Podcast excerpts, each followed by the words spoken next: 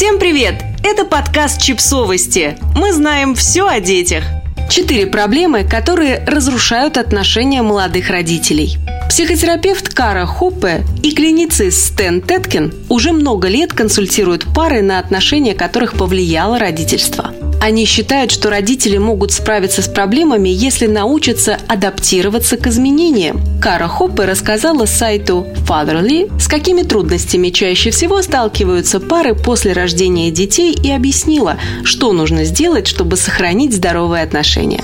Вы не готовы совместно решать проблемы. Бабушка навязывает свой опыт и предлагает кормить ребенка твердой пищей уже с 4 месяцев. А вот доктор настаивает, что начинать прикорм нужно с 6 месяцев. Вместо того, чтобы обсудить это с партнером, родитель соглашается с советчиком, а не с экспертом. Вам надо стать командой и принимать решения совместно. Важно знать, что ваш партнер поддержит вас, даже если не согласен с вами и будет готов договориться, говорит психотерапевт. Что делать?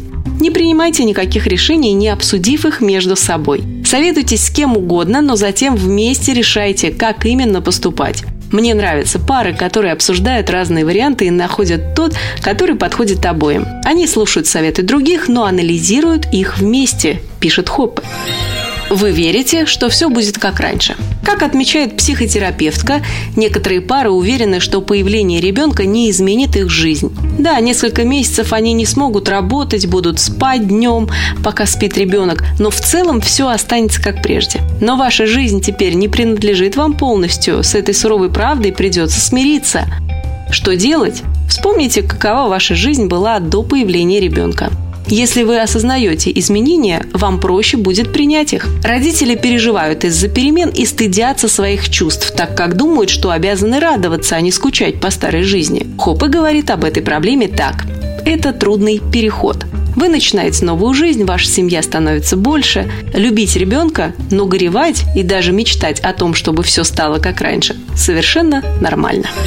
Вы не умеете справедливо распределять обязанности. Многие родители пытаются стать супермамами или суперпапами и берут на себя все обязанности по заботе о ребенке. Сами кормят его, меняют подгузники, водят к врачу и решают все мелкие проблемы. Вы думаете, что так помогаете партнеру, но лишь изолируете его от ребенка, вас и вашей родительской жизни. Что делать?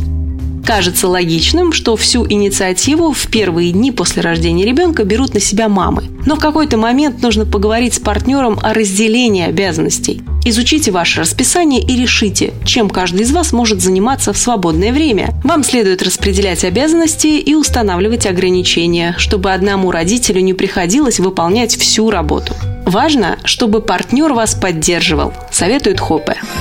Вы не заботитесь друг о друге.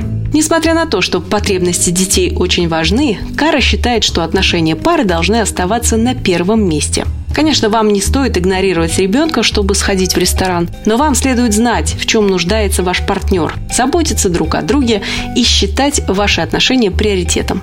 Что делать? Разговаривайте каждый день. Делайте это хотя бы в перерывах между кормлением и сменой подгузников. Вы можете надеяться, что вы будете вместе, даже когда ваши дети вырастут и уедут от вас. Работая над своими отношениями, вы одновременно заботитесь и о ребенке, потому что так ему не приходится вести себя как взрослому и вмешиваться. Мама и папа сами могут позаботиться друг о друге, заявляет психотерапевтка. Подписывайтесь на подкаст, ставьте лайки и оставляйте комментарии. Ссылки на источники в описании к подкасту. До встречи!